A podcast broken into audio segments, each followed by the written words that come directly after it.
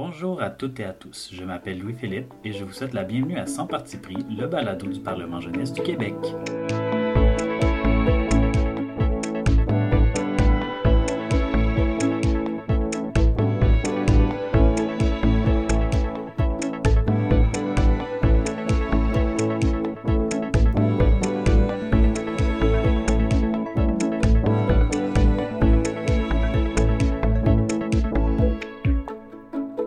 Ce quatrième épisode de Sans parti pris aura pour thème la présence des femmes au Parlement jeunesse du Québec. Je trouvais important de dédier un épisode complet à la présence des femmes au PGQ parce que, de un, ça a pris du temps avant qu'elles soient admissibles, de deux, l'histoire de la présence des femmes au PGQ est riche. La première partie du balado ira plus en profondeur sur l'histoire des jeunes femmes au PGQ, et ensuite, je passerai certains projets de loi débattus à travers les années concernant les femmes ou des luttes féministes.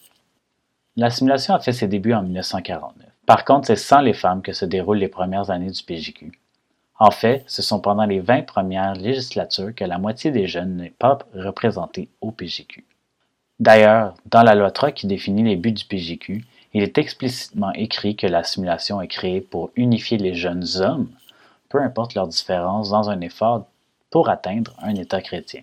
Dans ces 20 premières années, les seules mentions des jeunes femmes dans les archives concernent leur rôle de soutien à la simulation, c'est-à-dire pour les repas, en tant que page ou secrétaire d'assemblée. En 1969, alors que Jack Layton était premier ministre et Fred Brahman chef de l'opposition, un projet de loi qui permettrait aux jeunes femmes de s'inscrire à la simulation parlementaire est débattu. Cette loi a massivement été adoptée sans trop de dissidence, contrairement à une loi similaire qui avait été proposée quelques années plus tôt. En 1970, les jeunes femmes composaient environ le tiers des personnes participant à la simulation. Mais revenons à cette loi qui a permis aux jeunes femmes d'être de la simulation. Je crois qu'il vaut la peine que j'en lise au moins des extraits, puis que je vous la traduise par la suite. La loi avait comme nom Act Concerning Name and Composition. Whereas half of the youth of Quebec are not represented in this assembly by virtue of the fact that no women are permitted to register as parliamentarians, and whereas women have equal rights to men. Therefore, women shall be permitted to register in all future legislation of the parliamentarian. Essentiellement, on y dit que, considérant que la moitié des jeunes du Québec n'étaient pas représentés à cette Assemblée en raison de l'interdiction des femmes de s'inscrire au Parlement jeunesse du Québec, et considérant que les femmes et les hommes ont des droits égaux, il est résolu que les femmes pourront dorénavant s'inscrire à toutes les prochaines législatures du Parlement. Cette loi est arrivée quelques huit ans après l'élection de Marie-Claire Kirkland Casgrain, la première femme députée à siéger dans le Salon Bleu en 1962. L'autorisation des femmes à participer au Parlement jeunesse du Québec, qui a d'ailleurs adopté ce nom pour mieux refléter la composition des personnes participantes à la simulation parlementaire, a permis de libérer la voie pour les jeunes femmes. Il aura d'ailleurs fallu huit ans pour qu'une première femme soit première ministre de la simulation. Cette première première ministre de la 29e législature se nomme Cathy Hamilton et elle a pavé la voie à plusieurs autres femmes inspirantes qui se sont rendues dans le comité exécutif et qui ont façonné le PGQ. Il aura fallu ensuite attendre 16 ans pour avoir une seconde première ministre, cette fois-ci la première première ministre francophone, celle de la 45e législature, Caroline Vallière. Quand on regarde la liste des premiers ministres depuis le début du PGQ, c'est un total de dix femmes qui ont occupé ce poste. Je crois qu'il vaut la peine de les nommer toutes. Cathy Hamilton, Caroline Vallière, Catherine Perrault, Eve-Marie Quintin, Geneviève Bois, Sophie Gagnon, Anne-Sophie Tomré-Carrière, qui est l'invitée de l'épisode et qui a été à la tête du premier exécutif entièrement féminin, Eugénie Lépine-Blondeau, Sarah Ménard et finalement Céline Gemel.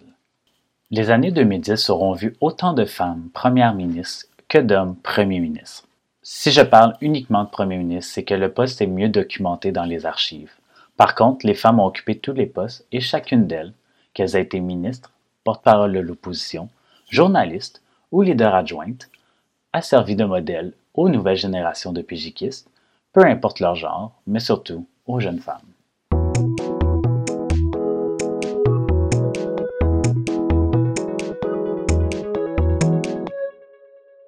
À travers les années du Parlement jeunesse du Québec, les sujets touchant les femmes directement ont été abordés, qu'elles aient été présentes ou non.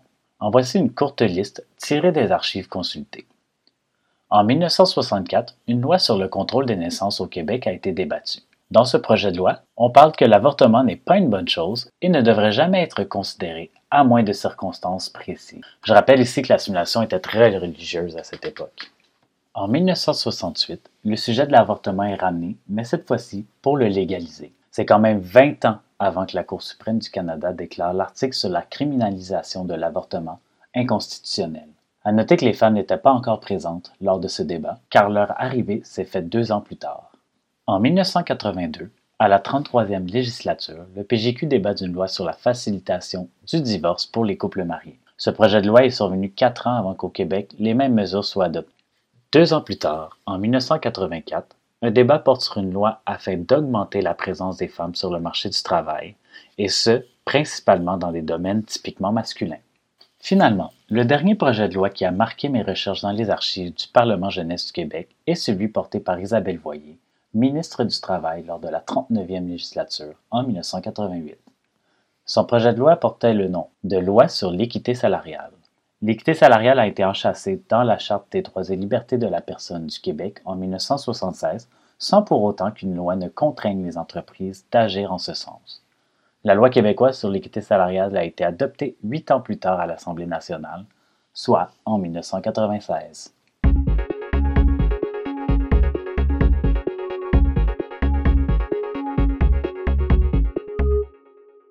La présence des femmes a apporté un vent de changement à la simulation en 1969, et celles-ci ont depuis été des modèles pour les générations de femmes qui suivent, qui elles-mêmes l'ont été pour les prochaines, et ainsi de suite. Pour ma part, j'en ai vu et côtoyé de modèles féminins qui ont foulé le plancher du Salon Bleu, qui s'y sont exprimés avec éloquence et qui s'y sont épanouies. D'ailleurs, dans le Vox Pop qui suit, vous allez entendre des jeunes femmes qui ont fait ou qui font encore le PGQ qui témoignent de la place qu'occupe le Parlement jeunesse dans leur vie. Pour moi, le PJQ, c'est ma première simulation parlementaire. C'est la première que j'ai faite. le PJQ a aussi été pour moi une porte d'entrée vers d'autres implications, vers d'autres projets, découvrir de nouvelles personnes, former de nouvelles amitiés. Pour moi, c'est ça le PJQ. Pour moi, le PJQ a occupé une place immense qui a influencé euh, beaucoup de décisions que j'ai prises par la suite. Ben pour moi, c'est un événement qui se prolonge euh, tout au long de l'année et qui me rappelle constamment qu'il y a d'autres personnes qui existent euh, comme moi, qui sont passionnées de débat, de réflexion et d'échanges.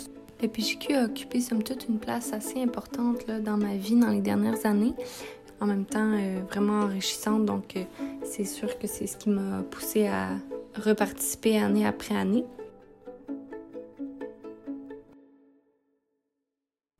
Donc, sans plus tarder, je vais vous présenter, euh, dans le fond, de la même manière qu'on présente toutes les personnes qui ont déjà fait le PGQ et qui sont présents à l'Assemblée nationale lors de la simulation. C'est comme une forme de reconnaissance qu'on leur fait de leur application au Parlement jeunesse du Québec. Donc, Anne-Sophie Tomray-Carrière a commencé à la 61e législature en tant que députée, à la 62e comme porteuse de motion, 63e comme ministre de l'Agriculture, 64e comme chef de l'opposition, 65e comme première ministre et finalement 66e législature comme présidente de l'Assemblée. Bonsoir, euh, ben bonjour euh, Anne-Sophie. Bonjour, bonsoir, ça me fait plaisir euh, d'être avec vous. Ben, ça fait plaisir que tu aies accepté de cette, cette invitation-là. donc aujourd'hui, l'épisode se porte sur la présence des femmes au Parlement jeunesse du Québec. Et la raison pour laquelle on, a décidé de, ben, que ce soit toi l'invité, c'est que dans le fond, tu as, été à la tête du premier euh, quatuor euh, exécutif totalement euh, féminin. donc, ça a été à la 65e, donc c'est-à-dire 46 ans après l'entrée, ben, la permission des femmes de participer au Parlement jeunesse du Québec. Mm-hmm. Est-ce qu'à ce moment-là, vous quatre, vous sentiez que vous aviez comme fait un certain, vous aviez comme marqué un peu l'histoire du Parlement jeunesse du Québec? Ah, c'est une bonne question. Euh, puis je pense qu'il faut dire que euh, historiquement, là, je pense que Jack Layton avait été dans le coup là, 46 ans avant pour aider euh, les femmes à rentrer au Parlement jeunesse. Puis je pense qu'il s'était fait aider aussi par une, une secrétaire de l'époque. Il y a quand même une petite histoire intéressante à aller chercher là-dedans. Mm-hmm. je pense que nous, on a compris, moi et mes, mes quatre collègues qui étaient à l'époque Eugénie Lépine-Blondeau, Annie Lagueux, puis Edith Perrault pense qu'on a compris un peu à retardement euh, qu'on avait fait l'histoire ou qu'on était en train de, faire l'histoire. quand le, comité exécutif s'est créé, je pense que ça s'est créé un peu comme tous les comités exécutifs du PJQ, là, soit dans un party du, du 30 décembre là, à se parler de Oh mon Dieu, est-ce que toi, tu as envie de faire l'exec? Oh, ben là, si toi, tu le fais peut-être que moi aussi. Euh, puis les choses n'ont jamais été euh, ah, on devrait le faire ensemble parce qu'on serait les quatre premières femmes. C'est jamais ça qui nous a motivés à faire le saut. Puis euh, il y a quand même eu une élection notre année, donc les choses n'étaient pas tracées d'avance. Puis c'est vraiment euh, une fois que l'élection a été terminée qu'on a réalisé. En fait, les gens venaient nous féliciter puis nous disaient ben félicitations, vous allez être l'exec de la 65e, c'est quand même un gros chiffre à marquer. Et en plus, réalisez-vous, les filles, vous allez être euh, le premier comité exécutif là, à 100% euh, féminin. Ah, c'est, souvent, c'est parce que moi aussi, je fais partie de l'exécutif cette année. Puis effectivement, quand on forme ça, quand on forme ce comité-là, on, c'est comme, ça se fait de manière organique sans mm-hmm. vraiment euh, d'a priori, on fait juste comme OK, ben, je vais le faire, puis on pense pas trop sur le moment, puis effectivement, par la suite, euh, c'est là qu'on fait comme OK, c'est ça qui nous attend et on est dans cette situation-là. Est-ce que tu penses que justement, en étant le premier euh, comité exécutif entièrement féminin, vous avez fait les choses différemment? Est-ce que vous avez apporté quelque chose de différent par la suite? Euh, c'est une bonne question. Euh, on en a souvent parlé, puis j'en ai parlé récemment euh, avec Eugénie puis Edith, puis c'est pas une, question facile. Mm-hmm. Je pense qu'au PJQ, on s'inscrit toujours dans la continuité des gens qui étaient là avant nous, puis qui ont pavé le chemin pour nous. Puis je pense d'ailleurs que c'est important de mentionner que euh, si on a été assez de filles candidates potentielles à l'exécutif, ben, c'est parce qu'il y avait des comités exécutifs avant nous qui avaient cru en nous, puis qui nous avaient sélectionnés, puis pour qui la parité, ça avait été euh, important. Euh, je pense qu'il faut vraiment réaliser qu'on on était la, récolte des petites graines plantées par des, Léa Brière-Godbout, des Sophie Gagnon, des Patrice César, puis des Alexis Rompré-Brodeur avant nous. Donc, on, s'inscrivait un peu là, dans, le, chemin pavé de tous ces gens-là. Puis on avait déjà eu des modèles de rôle très forts euh, euh, mm-hmm. féminins aussi là, dans les CE, mais aussi comme première ministre avec euh, Sophie Gagnon. Donc, je pense pas qu'on avait l'impression qu'on était les premières à, faire le comité exécutif. après ça, consciemment ou inconsciemment, je pense qu'on a dû être des modèles de rôle pour plusieurs autres femmes. Puis ça, je pense que c'est important. Nous, on en a eu besoin de d'autres avant nous, puis euh, je pense qu'on l'a été pour euh, d'autres plus jeunes euh, pigiquistes. puis je pense que ça a été très important pour nous de beaucoup mentorer les gens dans notre équipe. Cette année-là, la 65e, c'était vraiment une valeur qui était chère à notre quatuor. mais est-ce qu'on a fait les choses différemment? C'est une bonne question. Euh, peut-être qu'on a été aussi plus sensible à la représentativité puis à la place de tout un chacun. C'est un exemple un peu banal, mais cette année-là, on a décidé de refaire le visuel de l'affiche promotionnelle du PJQ. Euh, qui était toujours là, la carte du Québec avec euh, un visage par région administrative. Et que là, si euh, l'île d'Anticosti, un, un, plus petit bout de ton visage que si tu le, nord du Québec. mais on a eu ces réflexions-là. On s'est dit, ben, c'est quoi la place des femmes qu'on veut sur cet outil promotionnel-là? Puis je pense qu'avec cette réflexion-là vient aussi toute la place de la diversité aussi. donc, oui, peut-être que c'est notre exécutif là, qui, a, qui, a, débuté le bal de, de tout ça mais en même temps, il y avait des gens euh, bien avant nous là, qui avaient prévu le coup. Donc, euh, je trouverais ça un petit peu euh, un petit peu culotté là, de dire que c'était juste nous. Puis il y avait beaucoup de grands-papas et de grands-mamans pégiquistes avant nous pour que tout ça arrive. Oui, ben c'est ça. C'est, c'est, on s'en rend pas compte, mais à notre première année, déjà, l'exécutif pense à notre 5-6e année parce qu'on on mm-hmm. choisit des personnes en première année, puis on se dit, ben, ces personnes-là ont le potentiel d'être de prendre notre place. Donc, effectivement, ça, ça vient souvent comme de, de vraiment avant qu'est-ce qui se passe maintenant au PGQ.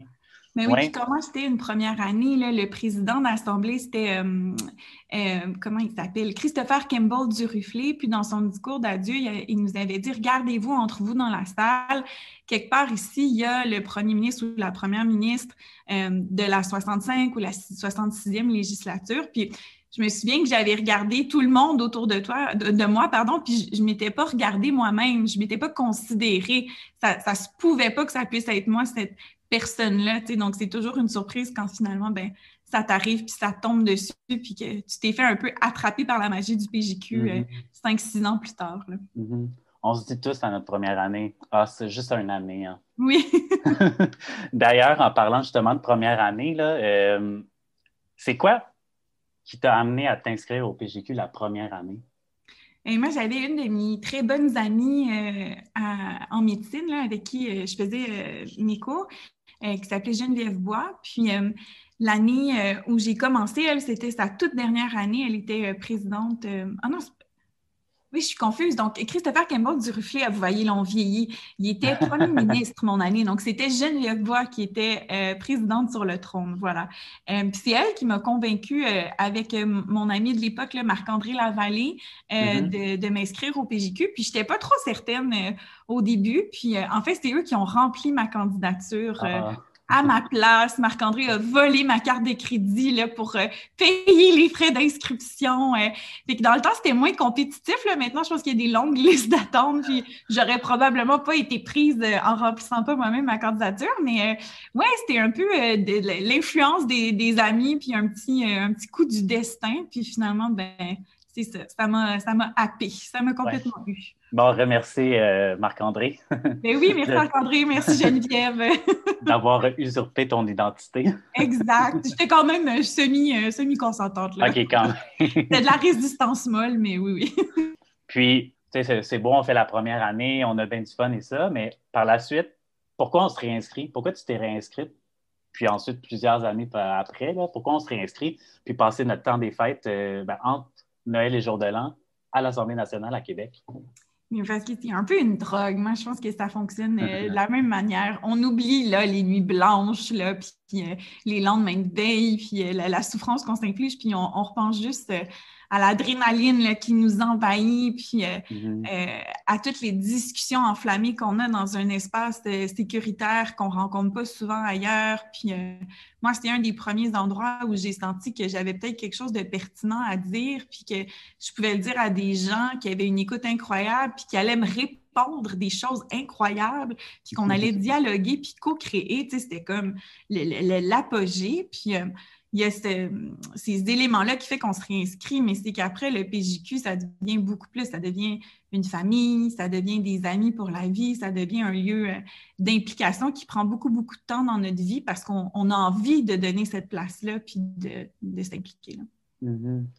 C'est ça, on parle de que ça devient comme une famille. Tu disais justement plus tôt que tu avais parlé dernièrement avec Eugénie, justement, qui avait fait le, comité exécutif avec toi, puis aussi avec Edith, si je me souviens bien, puis Annie. Donc, on garde contact avec ces gens-là, puis euh, justement, même si on ne leur parle pas tous les jours, mais à chaque fois, il y a comme une espèce de, de lien, de connexion qui se fait, puis on, c'est indescriptible un peu quand même, tout ça. Là.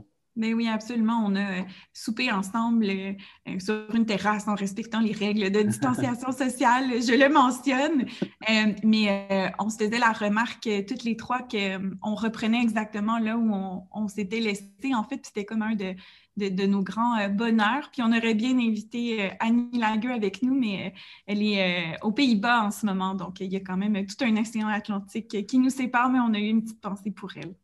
Justement, on a peut-être parlé un peu là, de, qu'est-ce, que le PGQ ben, signifie pour toi maintenant, mais euh, au-delà du Salon Bleu, euh, le PGQ, c'est quoi que ça t'a amené? C'est quoi, c'est, quoi pour toi? Bien, le PGQ, euh, ça a été tout ce que je vous ai dit, là, un, lieu d'apprentissage, un lieu d'amitié, de découverte de moi-même, mais au-delà de ça, il faut réaliser là, que quand on est dans un comité exécutif, on a moins de 25 ans, puis c'est comme être à la tête d'une petite PME de 100, 104 personnes. Euh, et ça, c'est une chance incroyable. Il n'y a pas beaucoup d'espace qui nous permet d'expérimenter ça, euh, puis d'être le, papa ou la maman ou les, parents de, ce petit bébé-là qui survit depuis, euh, moi dans mon temps c'était 65 ans, là, vous c'est 72 euh, ans. C'est un cadeau immense et puis de passer l'année à gérer cette petite PME-là, ben, on apprend énormément. et puis moi, ça m'a donné beaucoup, beaucoup de réflexes de, gestion, d'organisation, puis c'est des choses que je réutilise encore à ce jour là, dans mon travail euh, comme médecin de famille. Puis euh, j'ai passé euh, plusieurs entrevues dans ma vie, puis à chaque fois qu'on me dit Ah, parlez-moi d'une situation difficile ou parlez-moi d'une situation où vous avez réussi à relever un défi ou un problème, bien, spontanément, c'est toujours des, des, exemples du PJQ qui, qui me reviennent en tête. Puis je pense que c'est un des plus hauts lieux d'apprentissage puis d'échange de ma vie, puis un réseau social euh, ensuite euh, incroyable. Puis pour découvrir des gens aussi qui sont hors de notre euh, bulle, découvrir mm-hmm. des gens qui ne pensent pas comme nous, qui n'ont pas la même allégeance politique que nous. dans mon temps, moi, c'était les carrés verts contre les carrés rouges. puis, ben, c'était impensable d'être ami avec un, carré vert quand on était un carré rouge. Puis, ben, au PJQ, c'était possible. Mm-hmm. pour ça, c'est complètement incroyable. Puis ensuite, ben, je, je, ne pourrais passer sous silence que ça m'a aussi euh, apporté l'amour. C'est un, un, moment un peu euh, quétaine, mais euh, je partage ma vie là, depuis six ans et demi avec Vincent La Framboise, que j'ai rencontré au Parlement jeunesse du Québec. Puis je pense vraiment pas que nos chemins se seraient croisés autrement. Donc, voilà. Mm-hmm. Et dit. non, mais il faut, faut, le souligner, ça, parce que il y en a quand même plusieurs couples qui se forment à travers le PJQ. Des fois, le temps du PJQ, des fois, ça, ça, ça, transcende justement ces années-là, ton, toi et Vincent. Euh, puis justement, c'est amené comme plusieurs bons points, le, côté gestion. Euh, on est quand même quatre, maintenant cinq personnes à gérer euh, une centaine de jeunes, puis un budget quand même assez imposant là, au final. Puis on a des décisions euh, importantes à prendre. Par exemple, cette ben, l'année passée pour la 71e, avec, le, avec la pandémie du, de la COVID, au mois d'août, il fallait prendre une décision pour décembre, nous, le comité exécutif, pour savoir est-ce qu'on annule le PGQ ou est-ce qu'on tente notre chance sans savoir ça allait être quoi les, mm-hmm. la, situation à ce moment-là. Donc, tu sais, c'est quand même une lourde responsabilité. Puis aussi, tu sais, on porte aussi toutes les, 70 années d'avant.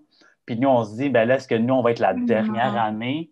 Mais oui, c'est porter l'odieux, là, d'être de, ceux qui, qui, créent un terme au PJQ. Non, c'est une pression euh, immense. Puis je pense pas que les gens réalisent. Euh, souvent, les gens pensent qu'on va à l'Assemblée nationale cinq jours, mais c'est beaucoup plus que ça. Euh, dès qu'on augmente en année, puis le moindrement qu'on a un poste dans l'organisation, on réalise que c'est un travail toute l'année durant. Là. Mm-hmm. puis oui, tu fais bien de le souligner.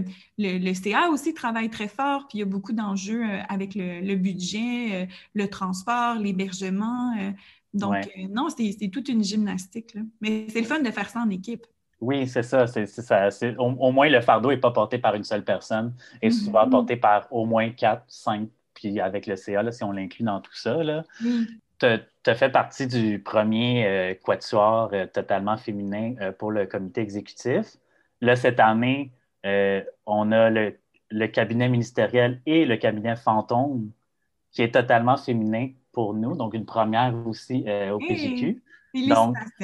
maintenant qu'on a atteint quand même au niveau de la parité et tout ça, est-ce qu'il y a quelque chose que tu souhaiterais au PGQ pour, pour les années à venir? Pour, euh, ben, est-ce qu'il y a quelque chose que tu souhaiterais au PGQ? Euh, c'est une bonne question. Je pense que quand on est au PJQ, c'est le nôtre, il nous appartient, puis on peut mhm. lui, lui, souhaiter des choses, puis on peut euh, vouloir le transformer. Euh, mais ce que les années m'ont appris, c'est qu'il faut se, se, détacher, puis ça devient plus notre Parlement jeunesse à nous.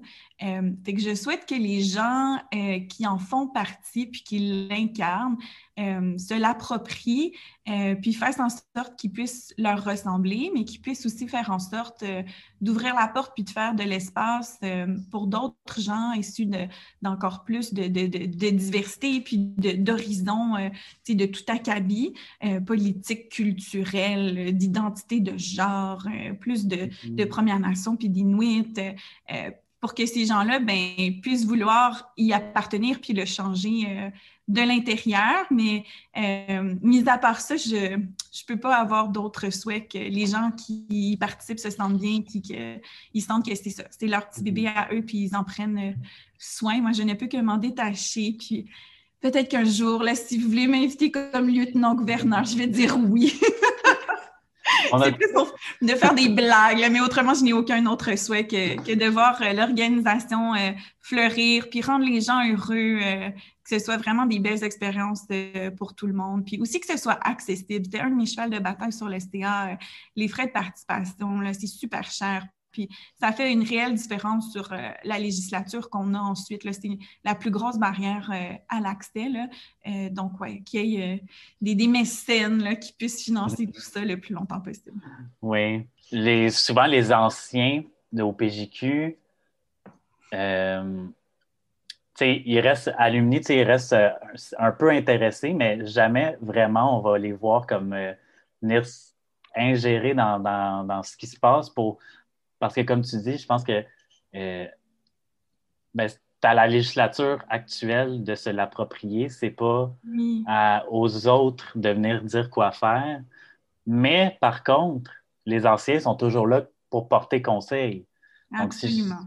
Puis vous allez voir, c'est difficile de se détacher du PJQ, mais c'est comme si on s'envole tout doucement, là, comme des petits anges. C'est un peu céleste, tout ce que je vais dire, mais c'est qu'il nous attend. Euh, derrière nous, il y a plein de gens qui sont déjà passés par là, puis qui nous attendent à bras ouverts, puis qui nous disent eh, Viens, on va aller prendre un verre, on va aller prendre un café, puis on, va débrief de, de, tout ça. Donc, il y a toujours mm-hmm. quelque chose qui nous attend de l'autre côté, puis c'est ça qui est, fantastique. Puis, euh, oui, les anciens, ça nous fait toujours plaisir. Euh, d'être de, conseil, de vous écouter, euh, n'importe quoi. Là, on, est, on est toujours là pour vous. Mm-hmm. Ça ferait le tour des questions que j'aurais. Est-ce qu'il y a quelque chose que tu voudrais rajouter? Non. Ben, je pense qu'une des choses qu'on était pas mal fiers de nous de la 65e, euh, c'était les, célébrations qu'on avait organisées. C'était un gros euh, dossier là, que Eugénie Lépine Blondeau avait porté. Et puis, on s'était tous retrouvés là, au musée McCord pour célébrer ça. Puis on avait réussi à retrouver euh, des, des, gens du conseil exécutif là, de nombreuses années avant nous. Mm-hmm. Puis euh, ça avait vraiment été un beau moment de, de réseautage, puis euh, de, de, tissage de liens. Donc, si je peux vous, vous souhaiter encore d'autres belles célébrations à venir, ce serait mon, mon, mot de la fin. Puis c'est important pour garder les liens vivants. Donc, je vous souhaite plein d'autres belles célébrations, peut-être un jour la 75e. Oui, elle arrive à très, très, très grands pas. Je n'y serai pas parce que là, je suis quand même euh, rendu au comité exécutif, probablement dans une de mes dernières années. Donc, euh, ça, sera à moi à ce moment-là de laisser les autres euh, faire vivre les, simulations. On sera donc invités ensemble comme des anciens, puis on pourra faire notre plaisir de notre côté d'anciens. ça fait quand même bizarre de penser à ça, que je serais un ancien pas tout de suite, pas tout de suite. Il faut vivre le, moment présent. oui, effectivement. Donc, euh, ben, je, te remercie énormément, Anne-Sophie, d'avoir pris le temps de, de venir à l'entrevue. Merci.